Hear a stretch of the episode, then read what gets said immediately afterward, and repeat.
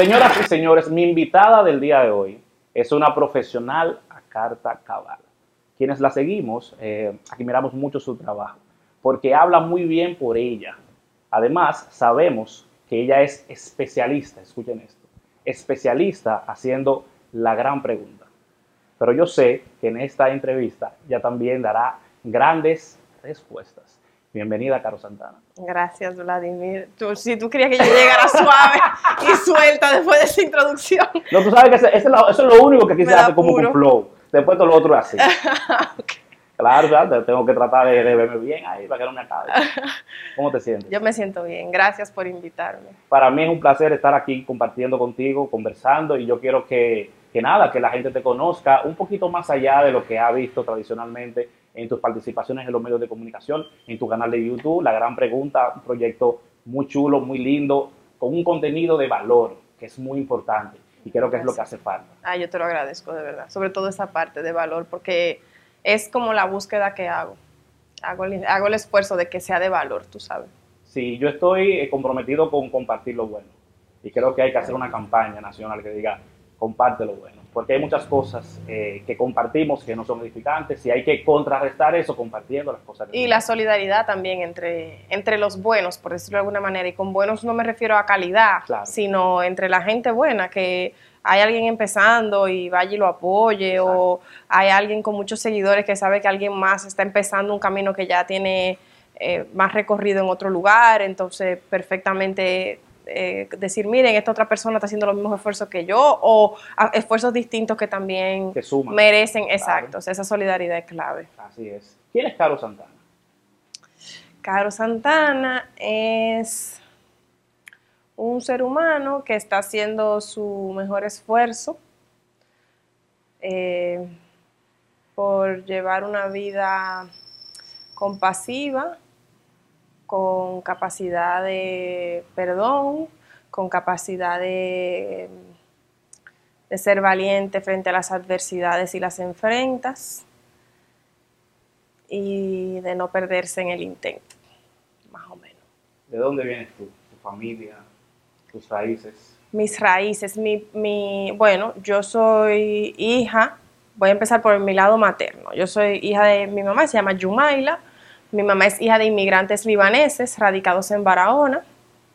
Eh, mi abuela eh, era una cocinera 1A, eh, hacía los mejores quipes, el mejor quipe crudo, el, mejor eh, que como, como una salsa de berenjena ahumada, pero mi abuela no tenía un alto nivel de escolaridad. mi abuelo, Kemel, también inmigrante, llegaron ambos adultos aquí a la, o adolescentes aquí a la, a la isla. Eh, y mi abuelo era como, tú sabes, un árabe comerciante de Barahona. Y mi, mi mamá se crió ahí en Barahona, en el pueblo.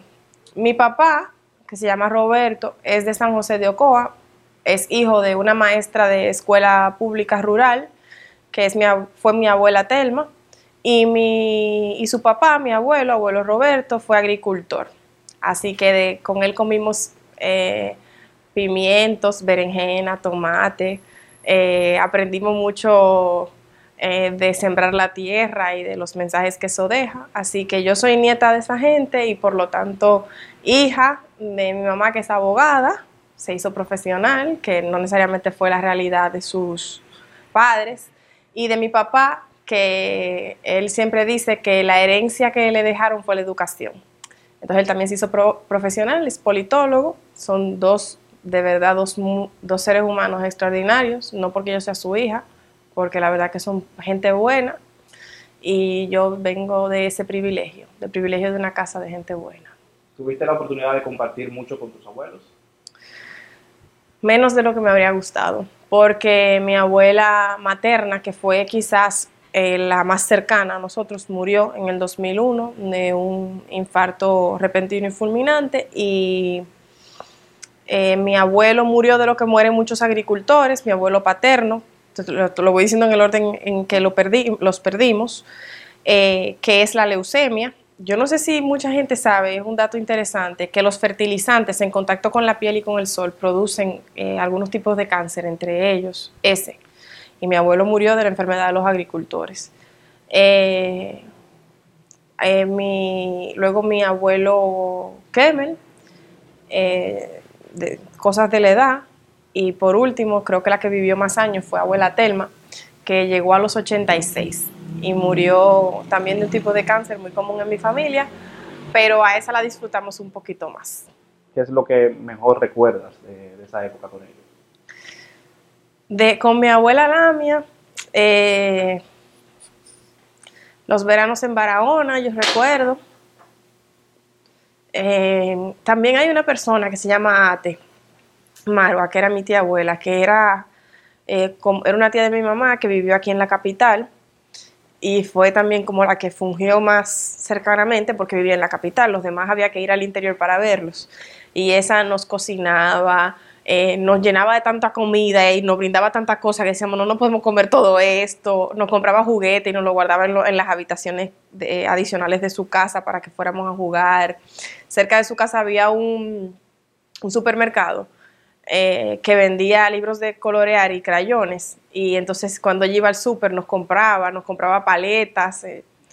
Eh, con mis abuelos de parte de padres recuerdo eh, haber ido a la siembra de mi abuelo, recuerdo haber, eh, haberme pasado, haber conversado, haberme, haberme sorprendido con mi abuela paterna, porque abuela Telma era una mujer que a los 86 años leía la letra chiquita de las medicinas. El papelito ese que viene con una letra que para que tú no lo leas, ella lo leía sin lente. 20-20 a los 86 años. Era una mujer fuerte, eh, con, un, con un fuerte de espíritu, no de carácter. Era muy dulce, pero era muy fuerte de espíritu. Ella se resolvía su cosa ella misma y ella vivía como ella dijera. Y la cosa, o sea, y eso yo siempre lo admiré de ella y lo noté en ella, aunque no siempre se lo dejase saber, tú sabes. ¿Y tus padres? ¿Cómo ha sido la relación con tus padres? Me imagino que lo que me cuentas me hace sentir o pensar que fue una infancia muy feliz, porque aunque no tuviste quizás eh, todo el tiempo con ellos que uh, hubieras deseado, sí pasaste tiempo con ellos, los disfrutaste y te dejaron buenos recuerdos. Sí, claro. O sea que la infancia fue bonita en ese sentido. Sí. Mira, yo tuve una infancia eh, dichosa porque además yo tenía patio. Y yo creo que eso es una dicha muy grande. para un niño, claro. Para un niño, porque yo corría, jugaba. Eh, tengo una hermana de padre y madre que a la que le llevo poca edad, dos años nada más, que es Marcel. Y eso yo nunca, nunca me sentí como que no había con quién jugar. Eh, yo tuve una infancia en general muy feliz. Las, yo creo que la infancia de mucha gente siempre tiene uno que otro tema. Mi papá se enfermó cuando yo era niña. Eh, y lo recordé ahora precisamente porque mencionabas a los abuelos. Mis abuelos se hicieron cargo, sobre todo mi abuela Lamia, de nosotras esos meses mientras mi papá buscaba eh, sobrevivir esa enfermedad en, aquel tiempo. Y, mi infancia fue feliz, llena de amor. Esa fue la Navidad donde yo más regalos recibí. Mis tías mudaron la Navidad a mi casa. Eh, mi mamá, mi papá es el primero de cinco hermanos y mi mamá es la segunda de cinco hermanas. Y mis tíos no son tíos por ahí, o sea, yo, mis tíos son mis tíos y mis primos son mis primos y yo tengo una familia que ser primo es una cosa grande y ser sobrina es una cosa grande. Y eso, eso ha hecho que mi hermana y yo nunca nos sintamos solas, nunca... Eh, si mi mamá y mi papá faltaran algún día, que yo creo que yo voy a, si, si, hay, si por plegarias es, yo voy a ser la primera persona con padres inmortales. Eh, pero si algún día faltaran, yo no, yo no me quedo sola, ni mi hermana se queda sola, porque de verdad que es una familia como si cada tío es una sucursal de mi mamá, cada tío es una sucursal de mi, mamá, de mi familia cercana, familia, familia. Sí, familia, familia. O sea, lo más grande, lo, lo más valioso que yo tengo, lo, lo de, de todo, es que yo, yo tengo una familia, familia. Yo de verdad tengo familia. O sea, no, eso no es, como dicen por ahí, que no, ese es mi primo, pero yo, no, no, familia. Yo tengo familia de verdad. O sea, gente, los tíos que son de que tío segundo, eso es un tío de verdad. Eso mi mamá dice que eso es porque los árabes quieren mucho, mm. en cuanto a su lado. Yo tengo familia, familia y eso, eso hizo mi infancia una infancia feliz, plena, con sus altibajos, como los que te comenté, pero dentro de los sinsabores de la vida, con solidaridad. Excelente. Sabes que ahora que mencionas a tus padres, leí hace, creo que fue ayer, algo que escribiste, eh, donde precisamente hablabas de que uno de tus mayores deseos o tu mayor deseo era que tus padres fueran eternos. 100%. ¿Qué significan tus padres para ti? Es que yo no, es que yo no tengo, o sea, yo no te la puedo responder esa pregunta porque yo no tengo palabras para eso. O sea, en, la capacidad del ingenio humano de, crear palabras para describir cosas, no llega, o sea, esa capacidad no da para eso. O sea, todo. Mi mamá y mi papá son todo, todo para mí, todo. Lo único que falta en esa ecuación, eh, te diría que, sea, mi familia, porque ya te dije cómo son en el sentido más extendido y puntualmente mi hermana, o sea, todos. Si, si bajase, yo le digo a mi hermana a veces, por ejemplo, eh, Marcel, si un día tú necesitas un brazo, porque tú quieres tener tres, yo te doy el mío. O sea, si ella quiere si se pone de moda tener tres brazos y ella quiere tener tres brazos, en el fondo de su corazón ella quiere tener tres brazos, yo le doy uno. Y yo tengo uno y ella que tenga tres.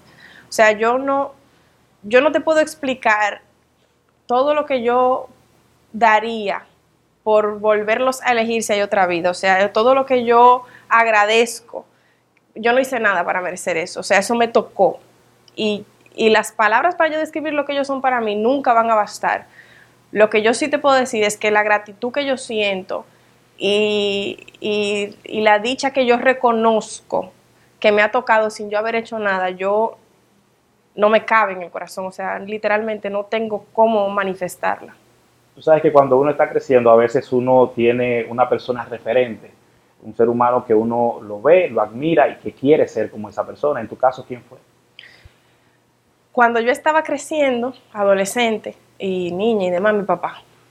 Luego de que me hice adulta, más adulta, eh, además de mi papá, eh, yo quiero ser una hermana como mi mamá es hermana.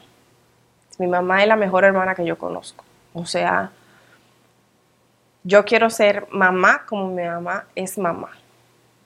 Yo quiero ser, yo quiero ser la mujer que conduce por la calle de su casa y trata al de la esquina del semáforo como mi mamá trata de la esquina del semáforo. Te voy a hacer dos cuentos. Un día mi mamá dice, ay, yo quisiera ser una princesa y vivir en España, así como, esa, como la reina Leticia, qué sé yo qué.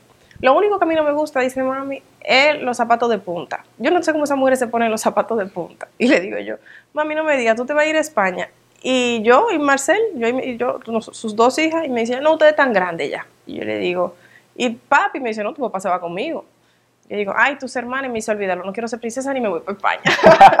o sea, ella, o sea, de lo mucho que quiera sus hermanas. Sí, de lo, ella, no se fue, ella no se iría de un lugar donde viven sus hermanas. Eso, eso que es normal, porque la familia se divide, ella no lo haría. O sea, ella no se va si sus hermanas siguen aquí. O sea, es, así, es un arraigo así. Entonces, una cosa, tu infancia feliz, la adolescencia, ¿cómo fue? Siempre fuiste una persona, eh, o sea, yo te percibo muy tranquila, muy eh, muy correcta, eh, hasta cierto punto eh, bastante, digamos, una niña como lo que toda familia quiere, tranquila, que estudie, que, esté ahí, que obedezca. ¿Siempre fuiste así? ¿Eres así? ¿O solamente es un tema de, cómo te vemos nosotros? ¿O tú te sientes ser así?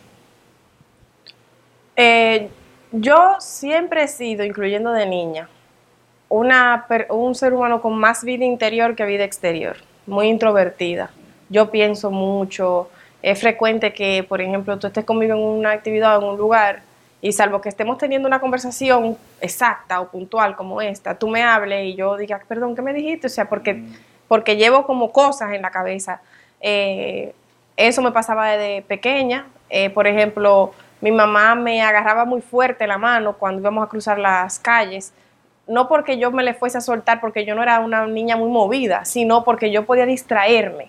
O sea, mire, pensando en otra cosa y cruzar la calle con la mente ausente, tú sabes. Eh, y bueno, eso me hizo una niña y ahora me hace una persona adulta tranquila, porque la actividad mía no está ocurriendo aquí afuera. Entonces eso te, te, te, hace, te hace ser percibida de una manera tranquila, pero yo pienso mucho, tengo mucha actividad, eh, qué sé yo, intelectual o mental o emocional, tú sabes. Eh, y siempre fui así, siempre preferí colorear a brincar la cuica o la soga. Eh, siempre prefería eh, llevar un diario que jugué el topado. Tú sabes, como esas cosas. Ese era como el perfil mío y creo que todavía. O sea, yo voy al gimnasio porque tengo que ir por salud. Pero si, si pudiera no ir, no voy. Me quedo escribiendo en mi casa. ¿tú O sea, tú cambias el gimnasio por leer, por ejemplo. Ah, pero yo por leer cambio casi cualquier cosa. Literal. A mí me encanta. O sea, que o, la- lo de la- me gustó lo de, la, lo de más actividad hacia adentro que hacia Sí. afuera. Y te digo, te lo digo porque se percibe también como, o sea, como si eh, para ti eh, las cosas más importantes eh, ni siquiera están ocurriendo en el exterior, sino que también tiene mucho que ver con cómo el ser humano hacia adentro hace reflexiones que luego puede externar para aportar o para cambiar una realidad. Sí, 100%. Tú sabes que algo que, la, la gran pena que yo tengo, mira, en el mundo hay muchas cosas que están mal. Hay desigualdad, hay miseria, pero lo más triste de todo, hay hambre, lo, pero lo más triste de todo es cuando, la, cuando una persona o un grupo de personas pueden ser libres y porque no se han no, se han, no han hecho un trabajo interno, no, no ha, no ha habido una introspección profunda, no se han estudiado, no se han querido conocer. Entonces, es como si no conocen su propia libertad. Tú sabes, o sea, quien, Claro. quien es preso de sí mismo es la peor prisión. Porque además es como un desperdicio, es como mi hijo, pero tú eres libre. Claro. O sea, entérate que tú eres libre. Es, es fuerte ser, ser preso de alguien más. Pero eso es una injusticia y un abuso, ¿verdad? Triste es cuando ni siquiera hay barreras y por no conocerte, no saber cuáles son las cosas que te apremian y cuáles son las cosas que te liberan, entonces tú te haces pres- preso de ti mismo. Esa es una de las cosas que a mí más, que cuando yo las veo, digo, qué terrible, qué tristeza tan grande. Y es un trabajo del que nadie puede- del que es muy difícil salvar al otro, tú sabes. Y hay mucha gente así. Y hay mucha gente así. ¿Qué estudiaste y dónde? Yo estudié Derecho en la Pucamaima. Y luego, De luego hice una maestría en constitucional en Sevilla, España, y luego hice una maestría eh, como en Derecho y Asuntos Públicos, que tenía mucho que ver con política pública y comunicación en Boston, en Estados Unidos. ¿cuándo llega la primera oportunidad de medios de comunicación y de la mano de quién? Ok, mira, yo hice la tesis de Boston en un tema que se relacionaba con una denuncia que luego hizo Marino Zapete. Yo lo llamé y le pedí los documentos para incluirlo en, ese, en, ese, en esa tesis que ya yo había hecho, pero quería mantener actualizada. Y él me invitó a ser entrevistada en su programa. Esa entrevista hizo que alguien, alguien vio esa entrevista y eh, me llamaron de Enfoque Matinal, que entonces era conducido por Altagracia Salazar, Franklin Guerrero y Edith Febles. Y ahí me entrevistaron de ese mismo tema y me pidieron, luego de ver mi desempeño en la entrevista, que si yo podía suplir unas vacaciones. Dije que sí, porque además eran mis amigas, o sea, yo lo habría suplido como quiera. Y me quedé supliendo. Esa misma entrevista de Enfoque Matinal luego fue vista por Javier Freites, un compañero de la emisora del programa de radio de Cavada, y me invitó al programa de radio de Cavada. Fui y Cavada me dijo que tenía un- disponible un segmento los viernes, que si me interesaba, yo le dije que sí. Y de allá para acá. O sea que, por lo que entiendo, El no lo buscaste, sencillamente se no, dio. se dio, pero te voy a decir algo. Se dio, pero yo siempre estuve sin darme cuenta. Por eso es que hay que revisarse por dentro, Sí. porque uno no se da cuenta, colindando. Por ejemplo, eh, si yo trabajaba en un tema que tenía que ver con asuntos públicos, siempre el equipo terminaba pidiéndome que ayudara en comunicación. Y yo siempre me ofrecía para ayudar en comunicación. Si, por ejemplo, lo mismo que me gustó del derecho, a mí los medios me engañaron. A mí los medios me engañaron para estudiar derecho, porque yo veía a los abogados en la serie, en la película de televisión, y yo los veía haciendo grandes discursos y, y- y temas muy elocuentes y una retórica preciosa para defender los derechos de la gente. Y yo decía, ah, pero yo quiero hacer eso. Y yo creí que esto que yo hago ahora es lo que hacían los abogados, porque yo lo veía en la televisión. Me comí el cuento y a los 18 años, sin la madurez suficiente para elegir una carrera, elegí lo que yo entendí que había que estudiar para hacer para eso. hacer eso. Pero resulta que eso se hace mejor, por decirlo de alguna manera, mejor en cuanto a lo que es idóneo para mí, en mi plan, en mi, en mi, con mi personalidad, ¿entiendes? Eh, quizá estudiando periodismo. Entonces, al final terminé donde quise enrumbarme desde el principio sin saber que era O eso. sea, que la comunicación para ti es como una vocación y algo que descubriste quizás un poquito tarde, pero que siempre estuvo ahí. Sí, mira, hay una entrevista que le hizo Jordi Évole, el de Salvados, a Sí. Julian Assange, y le pregunta, ¿te arrepientes de haber creado Wikileaks porque te ha costado la libertad? Tú estás preso en esta embajada, en un exiliado, o sea. Y Julian Assange le dijo, no, este es el trabajo de mi vida. Y a mí eso me mató. Yo he pensado en esa oración, yo vi eso hace años, esa entrevista, y yo he pensado en esa frase todos los días. Porque siempre hablamos de el amor de mi vida. Fulano, fulana es el amor de mi vida. Lo que, te- lo que quiere decir con frecuencia que es una persona especial en relación quizás con otras parejas Claro, claro. O, con, eh, o, mi hijo es el amor de mi vida. O sea, él lo centra. Y pocas veces hablamos de si el trabajo que estamos haciendo es el trabajo de tu vida. No necesariamente tiene que ser el amor de tu vida, pero el trabajo de tu vida. Este es el trabajo de mi vida. O sea, yo estoy haciendo el trabajo de mi vida. ¿Tú sabes lo bueno que es estar con el amor de tu vida? ¿Tú sabes lo bueno que es trabajar el trabajo de tu vida? Este es el, o sea, el trabajo de mi vida. Yo estoy plena aquí, feliz. Quizás eso pasa porque la mayoría de la gente trabaja en cosas que no le gustan y no lo sienten claro. eh, como lo sientes tú, porque para ti es una pasión, es una vocación. Sí. ¿Cuál es tu propósito en la comunicación? Mira, entendimiento y comprensión, que parecería una, una reiteración, ¿verdad? Pero realmente no lo es. Entendimiento en el sentido intelectual, es decir, que la gente vea, por ejemplo, un día un programa, un reportaje, un comentario y diga, ah, ya yo entendí lo que pasa con esa ley. Ah, mira, eso es lo que pasa con la DGI. Ah, sí fue que no engañó ese funcionario. Eso, ese entendimiento. Y comprensión también en el sentido humano. O sea, que yo siente a una persona en la gran pregunta y una persona, por ejemplo, que tiene detractores, te voy a poner incluso ejemplos puntuales, Juan Uvieres, para decirte algo. Eh, y mucha gente tiene sentimientos muy fuertes sobre Juan Uvieres, pero quizás se sienta Juan Uvieres y la gente lo ve no poder controlar las lágrimas y dice, oye, tengo diferencias con él, pero yo lo comprendo. Claro. O sea, esa comprensión humana, un entendimiento intelectual y una comprensión humana. Y yo creo que es una plataforma buena para hacerlo. O sea, que realmente se puede llegar a la gente y se puede convencer a la gente de que en el gran esquema de las cosas, los seres humanos estamos haciendo nuestro mejor esfuerzo y que ese mejor esfuerzo a veces no, es, no resulta en lo que debe de ser y por lo tanto como ciudadanos tenemos que entender qué es lo que ha resultado para poderlo mejorar. Entonces, un entendimiento, un entendimiento intelectual y una comprensión humana. O sea, es crear conciencia y que la gente, aunque tú no estás de acuerdo quizás con lo que el fulano está haciendo o cómo lo hace o lo que dice y cómo lo dice, eh, hay que saber entender quizás las razones que tiene esa persona para actuar como está actuando. Sí, eh, un contenido, y, y ahora hay, un, hay un, término que me encanta de Eduardo Galeano, que él dice, me gusta la gente sentipensante, a mí me gusta la comunicación sentipensante, o sea, una comunicación que la gente sepa digerir con sentimiento y sepa digerir con raciocinio.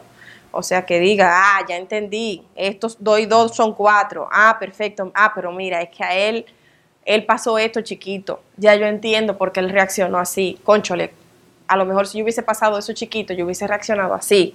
Eh, pero bueno, en tal otro tema, yo creo que lo que hay que cambiar es esto, o sea, eso, tú sabes. Tú sabes que la forma como en la, en la que tú comunicas, por ejemplo, en la forma en la que escribes en Instagram, me llama mucho la atención porque vivimos en una época donde la inmediatez, la rapidez, el contenido fofo, vacío, lelo, sin nada de valor, es lo que prima y, el- y es lo que abunda, lamentablemente. Eh, tú te preocupas por compartir cosas buenas, te preocupas por escribir para que la gente entienda, te, te preocupas por explicar. Eh, tus publicaciones tienen un contenido de valor, no solamente en la imagen que posteas, sino en lo que escribes. ¿Por qué lo haces? A mí, lo que me, a mí me gusta leer y escribir. Es, o sea, yo, yo no sé diseño gráfico porque yo no estudié publicidad. Yo no sé producción audiovisual porque yo no estudié eso. A mí me gusta leer y escribir. Y me gusta desde que aprendí a leer y escribir. O sea, eh, yo tengo recuerdos en primaria de cosas que yo hice que tenían que ver con leer y escribir. No tengo recuerdo de ninguna clase de matemática. Recuerdo algunas de ciencia porque me gusta mucho la ciencia. Creo que eso va muy vinculado también con el tema de la comunicación, eso de el dato, el estudio, eh, la prueba científica, el método Las evidencias. las evidencias, tú sabes. Eh, y por lo tanto yo, aunque la plataforma, por ejemplo, eh, que más utilizo, que es Instagram, es una para imágenes. Yo hago con ella lo que yo puedo ofrecer mejor, que es escribir. Yo pongo una imagen y la imagen a veces yo la tomé con el celular y quedó borrosa, le tengo que poner un filtro blanco y negro por arriba. Pero el, eh, incluso hay unas reglas de social media que tienen que ver con que los captions no sean muy largos, los, los pies. Yo no me llevo nada de No, eso. tú los rompes y los rompes con balde. Yo, yo no tengo que ver con eso, yo quiero escribir eso. Incluso acabo de subir un, un contenido que cuando fui a pegarlo en el caption me dijo que era muy largo y tuve que devolverme y, y cambiar unas cuantas palabras para que llegara al tope, dentro del tope. O sea que eso de que no, eh, tres oraciones, que termine con una pregunta para que la gente escriba. No, no, yo no tengo pregunta, yo lo que tengo una opinión que quiero hacer. Si tengo una pregunta, un día la pongo. O sea, no eso, no ese esquema como premeditado de lo que sería exitoso para que si yo quede que yo no, yo claro. no mido eso tampoco. Yo no llevo números. Si, si creció, creció. Si rodó, rodó. Si gustó, gustó. Pero yo realmente hago el contenido que me sale de las entrañas. O sea, yo venía ahora camino para acá y en el carro, yo venía fajada escribiendo. Y cuando llegué aquí, lo subí. Que por cierto, eso me recordó algo cuando estaba parada en la puerta aquí. Que pensé es increíble como, porque lo había leído en algún libro, el arte nunca está terminado, se abandona. O sea, tú siempre puedes corregirle algo. Entonces yo dije, no está terminado, pero este es el momento de abandonarlo porque tengo otra cosa. Y lo subí. Excelente. Dime algo, ¿qué, quieres hacer? ¿Qué quieres lograr? ¿A dónde quieres eh, que tu trabajo llegue con la gran pregunta? A mí siempre me han gustado las entrevistas. Yo recuerdo en primaria el día que me dieron las entrevistas. Me la dio una profesora que se llamaba Rosario Inver. Los otros profesores le decían Charo. Y yo de fresco un día le dije Charo y ella me dijo, no, Miss Inver. Entonces, yo recuerdo cuando Miss Inver me dio, me dio ese, ese género periodístico. Yo creo que yo estaba como en quinto o sexto de primaria. Y yo recuerdo el día, recuerdo la butaca. No recuerdo ninguna otra clase de ese año escolar más que el género periodístico. Mi mamá le encantan las entrevistas. Ella compraba revistas que tenían en la parte de atrás eh, entrevistas. Entrevistas escritas. Selecciones, antes tenía, tenía eso. Vanity Fair tiene eso.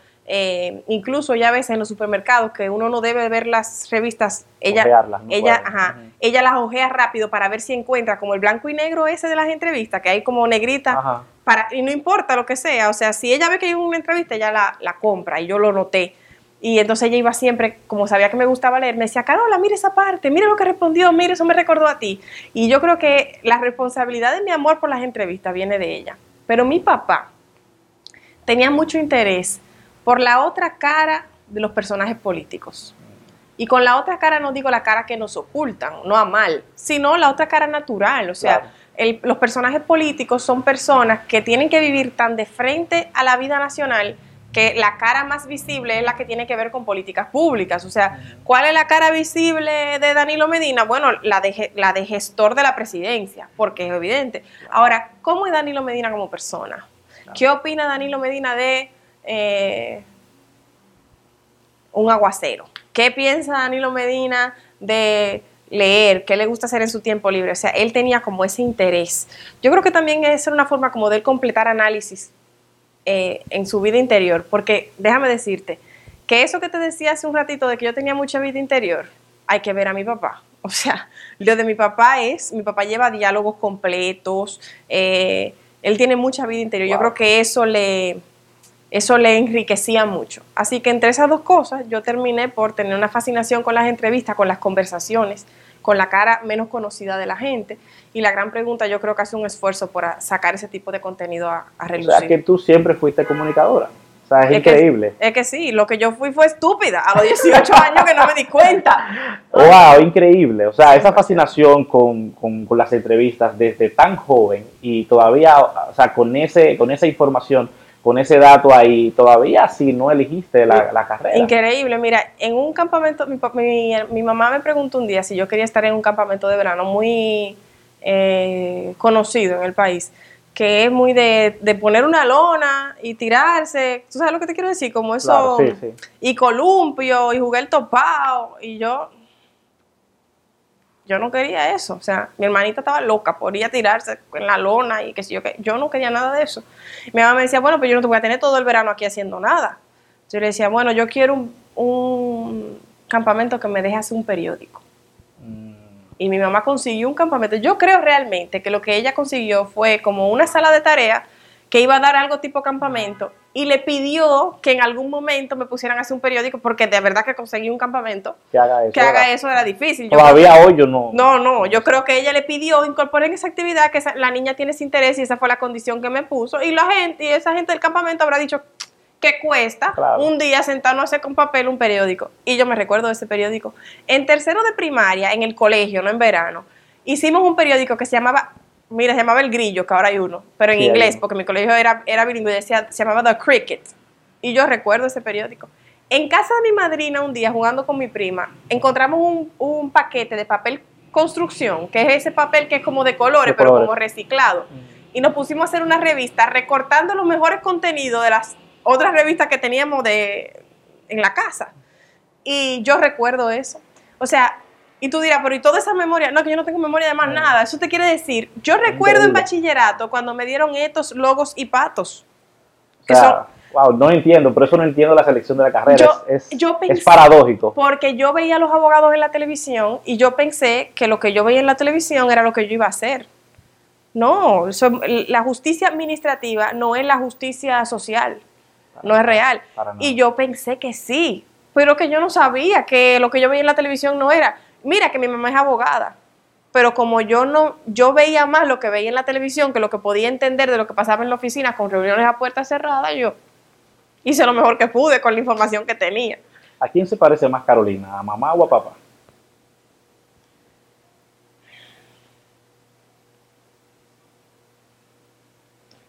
En interés, es que no sé, ya no sé. Antes yo pensaba que yo me parecía más a mi papá porque mi mamá vive más como una vida eh, particular, o sea, ella no, con poco ojo como en lo público, tú ves, ella no, sí, pero de hace un tiempo para acá ella está más atenta en esas cosas. Eh, yo me doy cuenta en reacciones que tengo que me parezco más a mi mamá, en cosas que me duelen, que yo digo cómo va a ser, que mi papá es más como eh, estoico, tú sabes.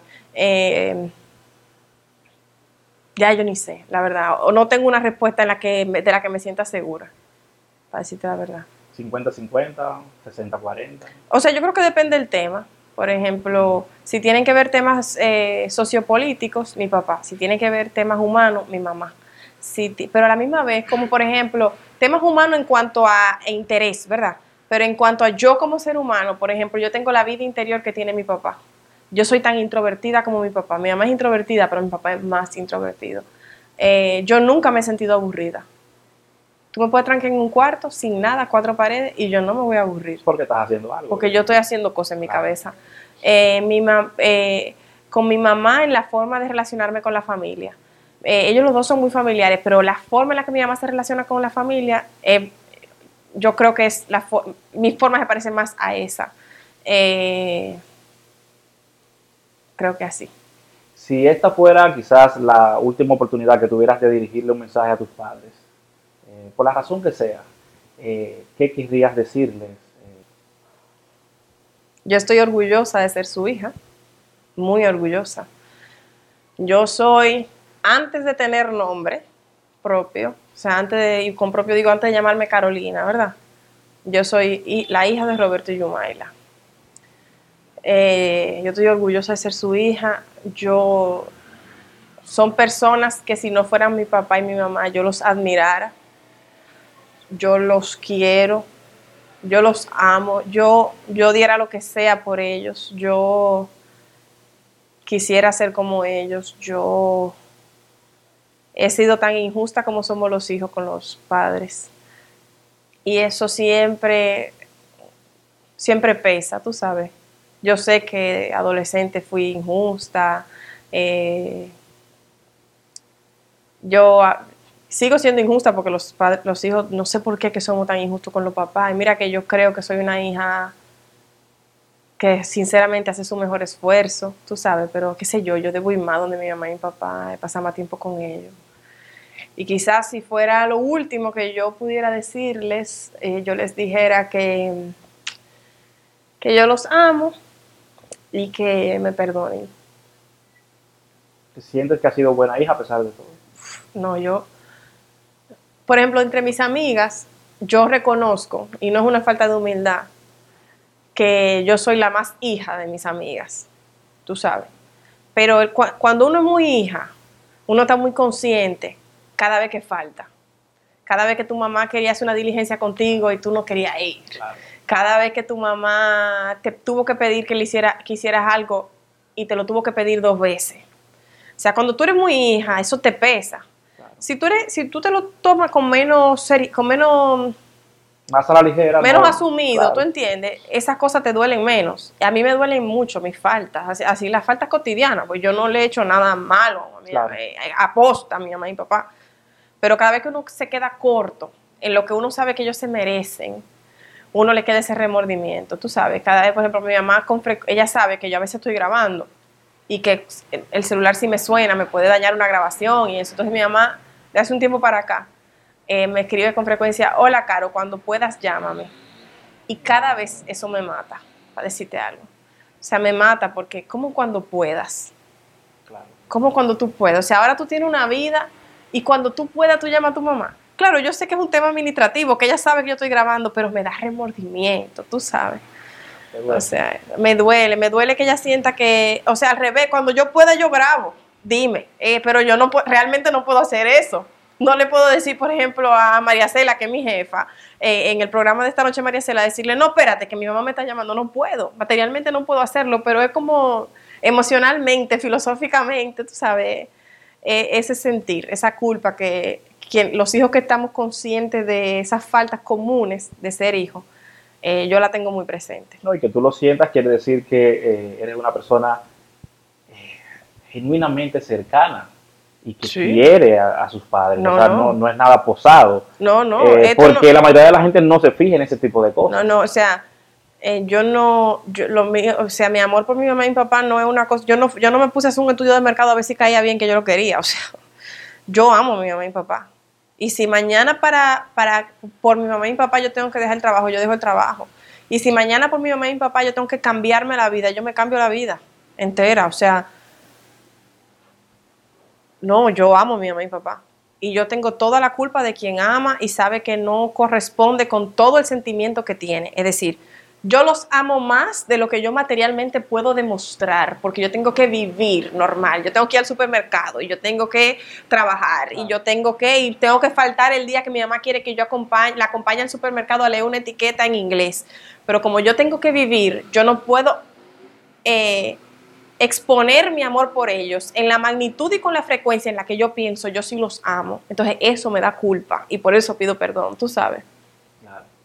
¿Cómo llegas a, esta noche María Cela? ¿Cómo se da esa oportunidad?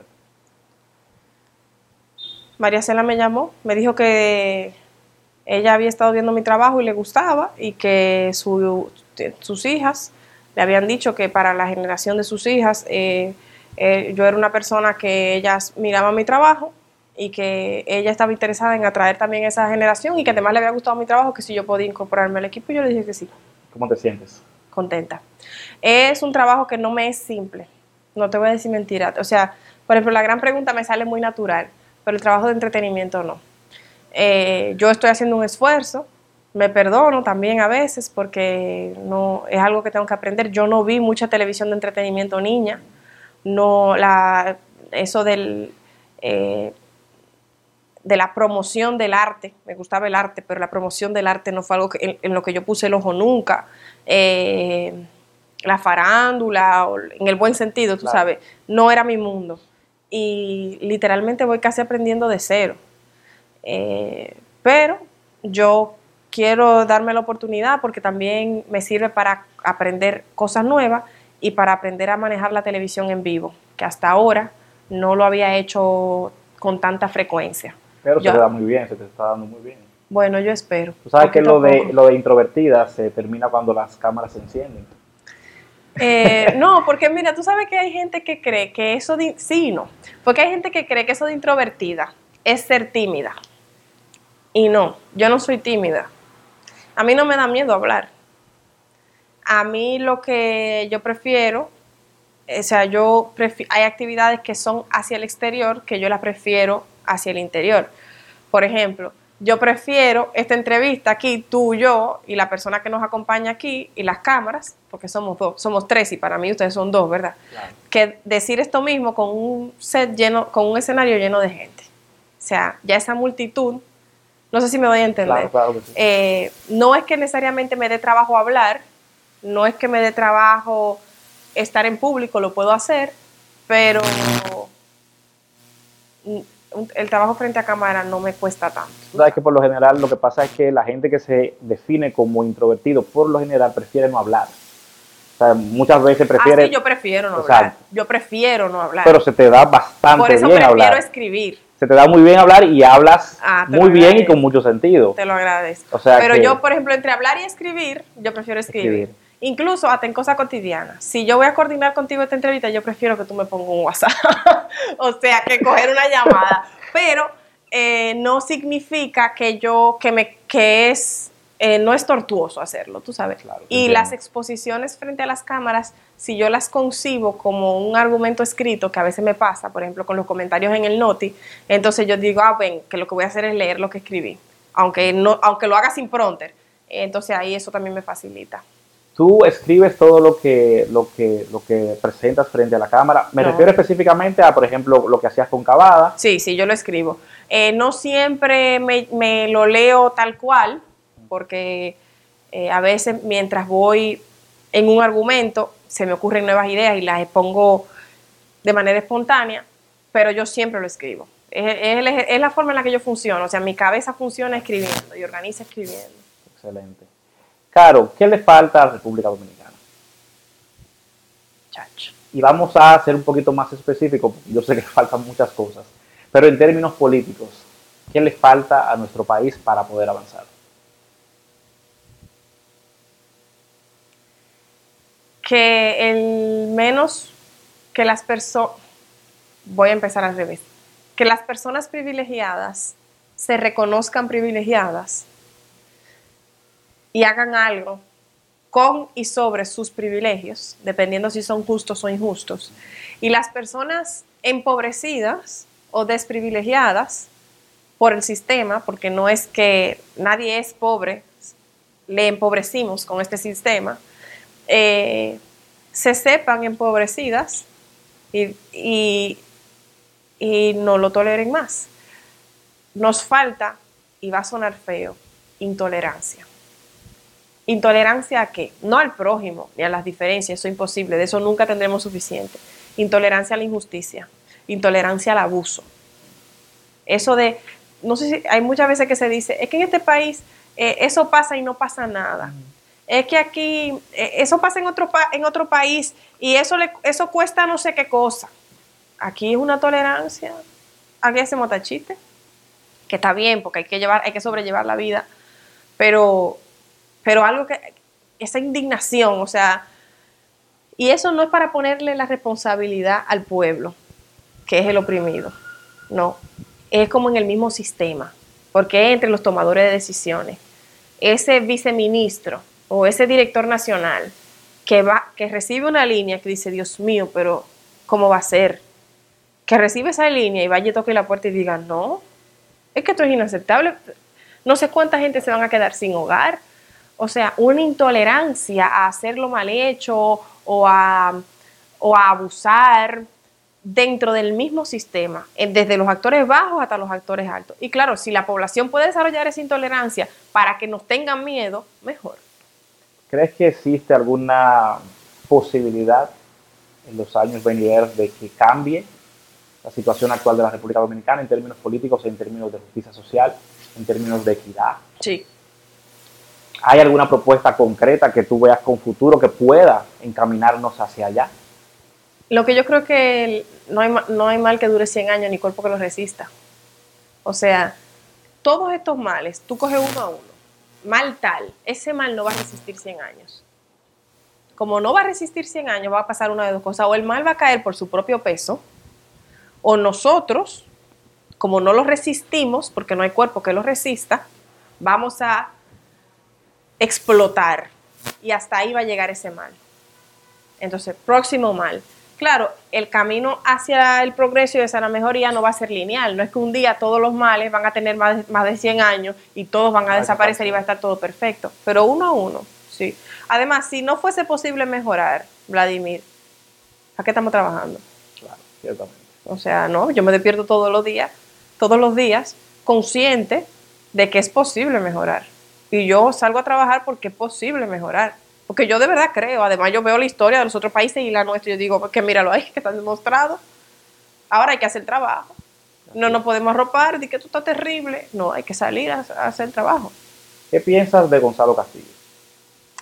Yo creo, yo pienso de Gonzalo Castillo, que hasta la fecha de grabar esta entrevista no ha presentado ideas concretas. Yo, Carolina Santana, no conoce las ideas de Gonzalo Castillo. Él ha dicho que son sus ideas propias de él, pero no sé cuáles serán sus ideas propias. Para una persona que aspira a la presidencia y que tiene estos meses ya aspirando, es lamentable y si no, por lo menos extemporáneo, que no haya dado a conocer cuáles son sus propuestas para el país. ¿Crees que existe, por lo menos en la oposición, alguna posibilidad real de triunfo en las elecciones de del, del, año 2020? Bueno, ahora con la división del Partido de la Liberación Dominicana es más probable que antes. El tema es, eh, uno, que sigue siendo una fuerza eh, potente, el Partido de la Liberación Dominicana sigue siendo potente con todo el gran descuento que le hace Leonel Fernández ahora.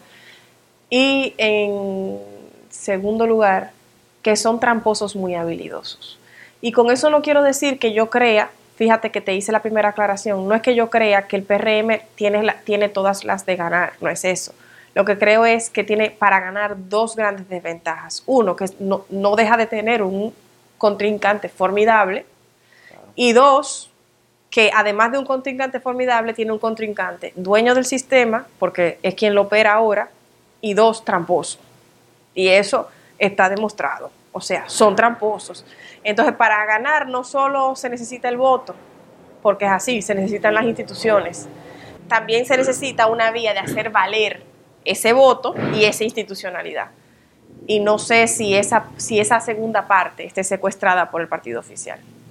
¿Te visualizas desarrollando actividad política partidista en algún momento? Mira, a mí me gusta la política, porque el trabajo que yo hago es político. ¿En qué sentido? Es un trabajo, no es partidario, no va... Yo, yo he hecho comentarios en contra de Luis Abinader y he hecho comentarios en contra de Leonel Fernández y de Danilo Medina, que ahora es el, presidente de gobierno, no tengo ni que decirte. Eh, o sea que la política me gusta. Lo que pasa es que ese mundo de los partidos no es para mí. Yo no soy, yo no soy como eso es, ¿entiendes? O sea, y yo ya he, yo ya, yo ya, habiendo estado en una carrera que no era la que me correspondía, yo ya sé cómo yo me siento en los mundos en los que yo no correspondo. Y yo ya no quiero hacer eso con mi vida. O sea, yo ya no quiero tener un entorno donde yo no, donde yo no pertenezco. Eh, relacionándome con gente que no son como, que, con la que yo no me siento identificada, eh, viendo codazos alrededor, porque la gente entiende que yo, yo, encontré el lugar en el que yo quiero estar. O sea, a mí me gusta la gente con la que yo trabajo, a mí me, son mis, son mis, fueron mis compañeros y, y de tanta identidad ahora son mis amigos, ¿entiendes? Eh, la forma en la que ven la vida y ven el país, no solo el país, sino también la vida, la vida en sí, se parece a la mía. Y por eso hacen lo que hacen. Y por eso yo terminé haciendo eso. Eh, no, yo no tengo, o sea, no hay competencia. Por ejemplo, entre la gran pregunta y el programa de Edifeble nunca va a haber una competencia. Es más, Edifeble se dé su espacio para que el mío pase. ¿Entiendes? Entre Altagracia Salazar y Marino Zapete pueden tener programa a la misma hora y no son competencia. O sea, yo no quiero ese mundo en mí. Yo no lo quiero cerca de mí, yo no lo quiero para mí, yo no, yo no quiero eso. Yo quiero vivir como yo, como yo sé que yo soy feliz vivir, como yo sé que soy feliz viviendo. Y eso este sector me lo da, porque yo me iría a otro sector. Si yo puedo trabajar, hacer trabajo político en el sentido claro. de análisis de la realidad nacional, en un sector en el que yo me siento plena, ¿no? Yo no quiero meterme en ese mundo de ellos. Claro, y sobre todo seguir aportando para que la población despierte. Yo creo que hay una responsabilidad muy grande que cae sobre el peso de la gente y eso es importante mm. decirlo, porque a veces somos tan irresponsables que entendemos que los cambios eh, tienen que ser gestados por otros. Sí. Y no hay una responsabilidad personal. Si la gente lo asume, las cosas van a cambiar. Sí, eh, culpamos a la sociedad, pero somos la sociedad. Exacto. Ay, que esta sociedad está dañada, que esta sociedad no se atreve. Ya, pero la sociedad eres tú mismo, tú y yo. Claro, somos parte. Claro. Eso es así. Mencionas a Edith Febles, mencionas a Altagracia Salazar, a Zapete también. Son tus amigos, Sí. eh, te han aportado. ¿Qué significan para ti esas personas? Que son grandes profesionales, debo decir. Sí. Y que la gente siempre los ha visto como eh, personas muy objetivas y que defienden los intereses de, de la mayoría. Esas son gente. Yo no sé cómo. Mira, este país es tan dichoso que, de, que gente que debería de nacer una vez cada 100 años, tenemos como 27. Sí, de verdad. O sea, acabamos de mencionar tres. Sí. Tres que se conocen entre ellos, o sea, tres juntos ahí en un puño de amigos. Tres gente extraordinaria. Esa, mira, eh, y son gente que, que además de lo, de lo valientes y valiosas que son, y que se nota en la cámara, hay muchas cosas que no se notan en la cámara. Por ejemplo, Marino Zapete es un hombre dulce. Dulce, Vladimir. Wow. No Tan parece, ¿eh? Para nada. Claro, porque la gente lo ve luchando y en la lucha uno no puede ser tierno porque te debaratan, tú Claro. sabes. Él lucha y en la lucha pública él es el trinquete que es, como dicen por ahí, ¿verdad? Pero en, la vida fuera de la lucha, sin combatir, de amistad y demás, Marino Zapete es un hombre tan sensible, tan empático, tan compasivo, tan amoroso, que es hasta dulce en el trato, es tierno en el trato. Lo de Marino no tiene, óyeme, no tiene madre, o sea, un pan de Dios, como dicen, o sea, y Altagracia, la gente la ve dura, por ejemplo. Altagracia es el ser humano más libre, y eso es lo que yo más admiro en una persona que yo conozca. Altagracia no juzga a sus amigos. Altagracia no vive como nadie le diga. Pero tampoco no es, yo vivo como... No, no. Ella quiere vivir como ella quiere vivir. Y ya. Y ya. Y, y eso no es un tema de hablarlo, ni qué sé yo qué. Eh, Altagracia tiene su propio, su propio mundo. Altagracia tiene también, y ella misma me lo dijo en una entrevista y me encantó, y lo he querido hacer mío, una visión política de la vida. ¿Qué yo entendí con eso? Si yo abogo por la igualdad en la calle, yo puedo estar aquí siendo entrevistada por ti creerme más que tú, en el uno a uno. O sea, en el trato, en la forma de vivir, en, en lo personal, en, en las amistades, en, en la intimidad del hogar, uno no puede ser lo que uno, uno tiene que tener esa misma visión política en la Claro, vida. Lo que predicas tiene que ser coherente con cómo vives tu vida. Y Altagracia es así. Eso es lo que en, en la Cámara se podría algunas veces suponer, claro, esa parte, aunque lo otro quizás menos, uno podría saberlo menos, ¿verdad? Pero hay mucha gente que es una cosa en la Cámara y otra en la vida personal. Mucha. Altagracia tiene una visión política de la vida. Eso incluye el sistema e incluye sus amigos, o sea, 100%. Edith Febles, ella es lo que ella es y punto. Edith Feble es una mujer del Ceibo, hija de gente trabajadora, que está aquí en la capital haciendo un trabajo honesto, decente, criando a su hijo de una manera ejemplar. Ese muchacho, o sea, tú conoces al hijo de Edith Feble y tú dices, ¿cómo esa mujer crió a ese muchacho así? En el mismo lugar donde me crié yo. O sea, ¿cómo ella, esa mujer hizo un milagro, sacó de un ser humano, de materia humana, un milagro, en el mismo patio donde me crié yo? O sea, y ella no quiere ser la más no sé qué, ella está centrada, enfocada en ser buena, en ser generosa y en ser valiente. Y de ahí no la saca nadie. Entonces yo, de nuevo te digo, esto es un país dichoso, porque eso te mencionamos esos tres, pero así hay muchos, Juan Bolívar Díaz, por decirte uno, por decirte otro, Uchi Lora, por decirte otro, Amelia de Champs, por decirte otro. O sea, gente hay mucha gente. Y ahora me siento mal que sé que se me está quedando gente, porque estoy siendo como lo- los más, los clásicos, por Claro. decirlo, pero Patricia Solano, que es mi hermana, es una tipaza, o sea, es un país lleno de gente así de extraordinaria, así de extraordinaria. Y yo creo que cada vez que abusan de una de esas gente, que la mayoría ha sido víctima de abuso y de abusos públicos, este país debería saberlo. Es decir, y asumirlo y decir, no, con esta gente no. Porque esa gente se juega el pellejo por, por la gente de este país. Entonces este país debería corresponder. Te lo digo porque a veces aparece quien, quien se presta, por ejemplo, para retuitear o para compartir una información paga del gobierno que pone o de alguna entidad, ¿verdad? Cual sea, oficial o no, que se presta para cuestionar de dónde un hombre como Marino Zapete saca el dinero con el que vive. No se preste para eso. Dígale a ese jefe, no, mire, conmigo no cuente. Que ese hombre se la está jugando por los hijos míos. Conmigo no cuente. Dígale que no sigue su trabajo, si usted quiere hágalo así, suavecito, pero no se preste para eso. No se lo merece. Esa gente no se merece eso. Carolina, ¿se está extralimitando el gobierno? Sí. Terriblemente. Las libertades públicas sobre todo. Terriblemente. Como hace mucho no veíamos. Por ejemplo, eh, Vladimir, en un año, vamos a hacer un recorrido de un año juntos. Septiembre de 2018 a octubre de 2019, ahí hay 13 meses. De hecho, realmente el recorrido que vamos a hacer es de 12 meses y 10 días. A finales de septiembre de 2018 sacaron del aire la planilla de enfoque matinal que integraban Altagracia Salazar, Edith Febles y Ricardo Nieves. Sacan esa planilla tras haber hecho una eh, denuncia sobre el manejo del concurso de fiscales del Ministerio Público. No bien pasan dos meses y ocurre habían pasado varios meses de hecho, ocurre lo que pasó en el Consejo Nacional de la Magistratura con la magistrada Miriam Germán, que resultó no solo en la evidencia de una labor de espionaje, que de hecho luego hasta se documentó con la intercepción de llamadas de, a una jueza de la Suprema Corte de Justicia, que será de nosotros los simples mortales, ¿verdad?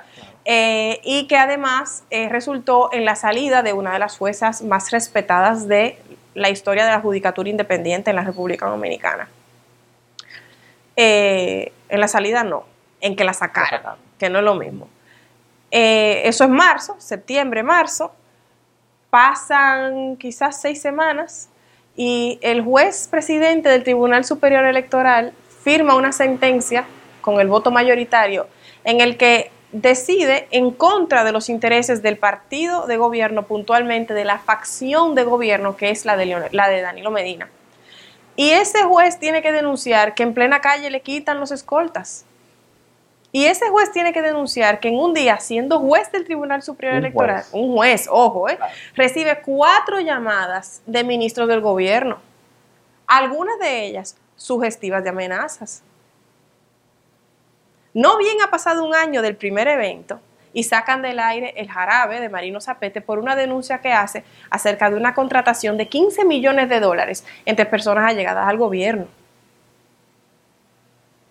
O sea, ¿qué es esto? Y ojo, no son medios estatales. No, no, medios privados. Son medios privados. Medio privado. Eso es muy importante, qué bueno que tú lo dices. Claro que es importante porque te habla no solo del control de sus propios recursos, sino del control del gobierno en los recursos privados, totalmente. Entonces, no toleran que le denuncien el manejo de concursos. No toleran una jueza que emite un voto disidente. ¿Qué es un voto disidente? Que para eso sí sirvió el derecho.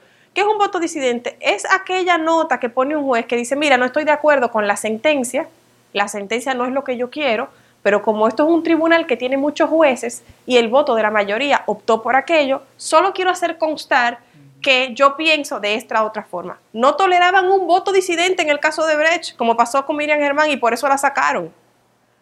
Si no toleran un voto disidente, van a tolerar un voto mayoritario, es decir, una sentencia, como lo que pasó con Roman Jaques del Tribunal Superior Electoral. Y luego van a tolerar una denuncia documentada de un contrato de 15 millones de dólares. No.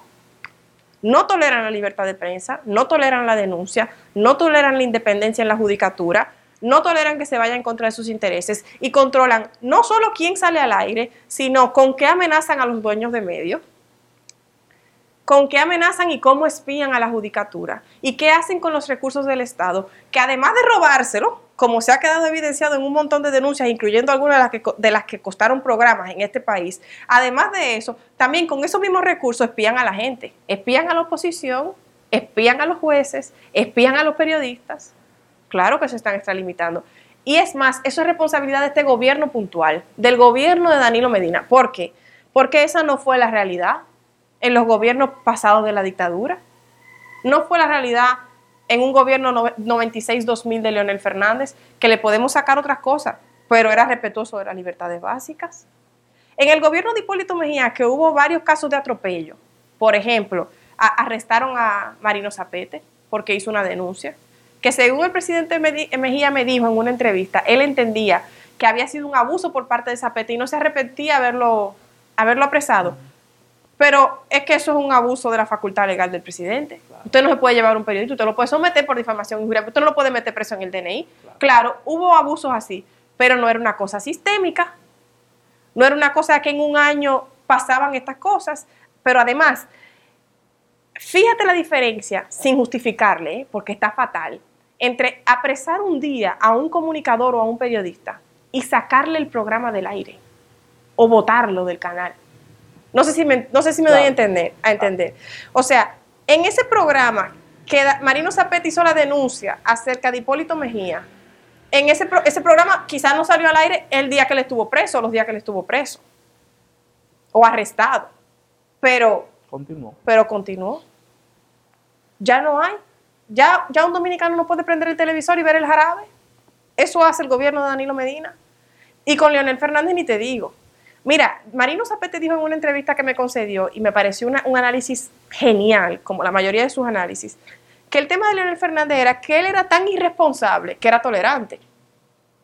Porque él era tan indiferente a lo que pasaba que era indiferente hasta a las opiniones de las demás. Era permisivo, digamos. Era permisivo como era permisivo con la, qué sé yo, con la corrupción o la mala administración, así mismo era permisivo con las libertades. Permisivo quizá no es la mejor palabra porque no hay que pedir permiso para ejercer una libertad, pero para dar una idea general. Sobre todo comparándolo con lo que me cuentas que está pasando ahora. Claro, o sea, la libertad de expresión en los gobiernos de Leonel Fernández no era un problema. Óyeme, Danilo, ¿se ha creído de verdad que esto es aceptable? Yo he querido comprender ¿Por qué esta diferencia? Yo he llegado a creer y a pensar que a lo mejor es un tema de academia, que uno viene de leyes y comprende la esencia y el espíritu de los, de las, de los puntos, de los, de los principales derechos constitucionales de la gente, y que otro viene, eh, se ha dicho que él es ingeniero, economista, luego se dijo que las dos cosas, que otro viene de, de ramas menos eh, afines con las libertades de la gente y que por lo tanto no lo comprende, o sea, para justificar algo, ver cómo lo entendía, porque la verdad es que lo que ha pasado en el último año y medio, sobre todo en el último año y medio, pero no únicamente. ¿Pero crees tú que es una responsabilidad exclusiva del presidente o tiene más que ver posiblemente con sus ministros o qué sé yo? Es que un presidente que es que un presidente demócrata, profundamente demócrata, radicalmente demócrata, no tolera esa opresión en su gobierno. Claro que los ministros tienen responsabilidad, sobre todo los que lo ejecutan, 100%. Tiene responsabilidad hasta el que se presta para eso siendo empleado del Estado. Porque lo más, lo más lógico es que usted diga, no, conmigo no, pero páseselo a fulano. Y si fulano dice que sí, y si usted quiere, yo no digo nada, yo no denuncio, no pasa nada, pero yo no voy a hacer eso con mi mano, no imposible. O sea, tiene responsabilidad hasta ese. Pero es que el, el jefe de todo eso tiene que estar viendo lo que, porque además son hechos públicos que ocurren en televisión nacional. O sea, alguien tiene que haberle dicho, hey, mira, fulanito mandó a sacar tal programa del aire. Oiga, mira, eh, tal juez, lo llamaron estos cuatro ministros y lo denunció y ahí está en la llamada. Nosotros pedimos en no sé dónde. O sea, no puede ser. Porque si eso pasara en una empresa, imagínate una empresa. Yo tengo una empresa y tengo 10 empleados. Y hay un supervisor de esos 10 empleados que les revisa los celulares privados a los empleados. Para ponerte un ejemplo. Que los que les abusa. Que los maltrata. ¿Tú crees que yo me voy a enterar siendo jefa de la empresa? Y si yo no quiero que pase, va a seguir pasando. No, es que eso es imposible. Entonces usted es el jefe de esta empresa. Hágase responsable de lo que está pasando con los ministros. Salvo que haya sido por orden suya, en cuyo caso es especialmente preocupante. ¿Con qué sueña Carolina? Y ahí me puedes hablar de lo que para ti sea más importante, ya sea profesional, familiar, personal. Bueno, yo te digo que yo quiero que mi mamá y mi papá sean eternos. Yo lo voy a repetir, porque yo creo que si algo en el cielo oye, yo quiero que lo vuelva a oír. Mientras más lo digas, más se puede cumplir. Ajá, yo voy a insistir. eh, ¿con qué yo sueño?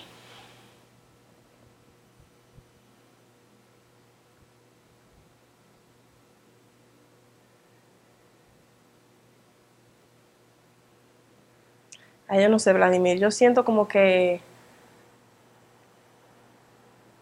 Como que no, no hay nada grande. O sea, no hay nada que para mí sea, eh, sea de magnitud emocional, ¿verdad? O de magnitud intelectual. Como que yo no sienta que, que esté como enrumbándose. No te voy a decir que lo haya cumplido. O que, pero que no sea como que, que yo haya que yo me sienta como, que yo no me sienta como capaz de, de emprenderlo, de intentarlo, ¿tú entiendes? O sea, no, te- no es que yo estoy donde quiero estar, pero yo siento que yo estoy en el camino que me lleva a las cosas que me gustan y a las cosas que me hacen feliz y acompañada de la gente que me cae bien y la que no me cae bien ya no me junto con nada de esa gente, o sea, O sea, y te pregunto algo, para quizás para contextualizar un poco eso. ¿Tienes alguna meta concreta, planteada a corto, mediano, largo sí, plazo? mm, sobre todo, mira, yo quiero perfeccionar, seguir perfeccionando, porque he hecho mucho avance en ese sentido, mi capacidad de estar en paz y de ser feliz. Yo quiero seguir desarrollando proyectos que me llenen. Eh, yo quiero seguir con la gran pregunta, pero también empezar otro proyecto mío también. O sea, no nada más participar. O sea, no solo. Con eso me digo, con eso quiero decir, no solo in- incorporarme a otros proyectos ajenos, que ya que lo estoy haciendo y estoy contenta con eso, sino que quisiera como crear otro, otra, otra, otro espacio creativo, tú sabes, para sacar todas esas cosas que te digo que van, eh, ocurren por dentro. Pero esas cosas son, son muy de uno. Eso es lo bueno que te decía ahorita, de ser libre por dentro, porque cuando tú eres libre por dentro no hay, no hay camino cerrado, que la dueña del territorio eres tú. Entonces, no, nadie te puede cerrar la puerta y decirte que después de las 9 tú no puedes pensar en esto. Entonces, yo, te- yo me siento una, una persona libre con todos los caminos abiertos, tú sabes, y el camino que materialmente no sea posible, yo me invento otro, o sea, en parte uno, yo vivo como el sueño, tú sabes, yo lo vivo el sueño, yo trabajo lo que me gusta, no quisiera tener otros padres, no quisiera tener otra familia, no quisiera tener otra hermana, no quisiera tener otro trabajo. Yo estoy conforme con la vida que yo llevo, no quisiera tener otros amigos. No hay amigos que tengo que quisiera no tenerlo porque entonces lo dejo de tener y punto. Eh, y también no tengo, yo tengo una dicha, porque no fue que yo lo decidí, yo creo que yo nací así, yo no tengo grandes ambiciones económicas. O sea, yo le eh, siempre he dicho, yo no tengo vocación de ser millonaria. O sea, entonces eso me facilita mucho la vida, tú sabes. Yo estoy contenta con cómo yo vivo, donde yo vivo, con las cosas que tengo. Nada, nada que yo quiero no lo puedo tener y no porque yo tenga mucho dinero, sino porque no quiero muchas cosas, ¿entiendes? O sea, yo a mí, a mí me llama poco la atención una cartera de marca. A mí sí me llama la atención comprar una, una aplicación que me pone el texto bonito en el celular, pero cuesta 2,99, ¿entiendes? A mí me llama la atención unos libros en casa cuesta, en librería cuesta, perdón. Eh, a mí me gustan las velas de unos olores específicos. ¿Cuánto cuesta una vela? O sea, yo, yo suena feo, pero yo lo tengo todo porque no me falta nada. Que a veces no es lo mismo, ¿entiendes? O sea, a veces no es lo mismo que no te falte nada que tenerlo todo. Pero yo lo tengo todo porque no me falta nada, porque no quiero muchas cosas. Y lo que tengo me hace feliz. Te gusta lo simple, lo valoras y te hace feliz. Sí. Y eso es parte también de tener mucha vida interior otra vez. Claro. Eso confirma que tú vives más adentro. más adentro de mi cabeza, claro. Yo, por ejemplo, yo no me puedo pasar tres horas en un mall. No puedo. Y eso yo no estoy haciendo aquí un argumento sobre mi no banalidad, porque siempre de que hablan de mall la gente cree... Yo tengo una hermana, por ejemplo, mi hermana menor, que es eh, arquitecta y se puede pasar tres horas en una tienda de adorno. Porque su vida intelectual tiene que ver con la forma de las cosas. Y ella se pasa tres horas en una tienda de adorno de tres pisos que hay en la Lincoln. Y yo digo, pero es que yo no sé cómo ella lo hace. O sea, yo no lo resisto. Yo tengo que irme a mi cuarto a escribirle. Claro. Tiene mucho que ver con el tipo de ser humano que es cada quien. exactamente. Y con lo que te gusta hacer, con lo que te llena, con lo que te hace sentir pleno. Y eso es muy particular y específico. Sí, de cada quien. Yo Así pienso eso es. también. Hay mucha gente queriendo vivir como viven los demás y no se preocupan por saber cómo realmente quieren vivir. Eso es lo que te decía ahorita, de la gente que no se sabe libre, que no se enteró de que podía elegir cómo vivir, sino que le dijeron tantas veces cómo se vivía, que empezaron a vivir como le dijeron y no se enteraron que tenían opción. Y eso es lo más triste.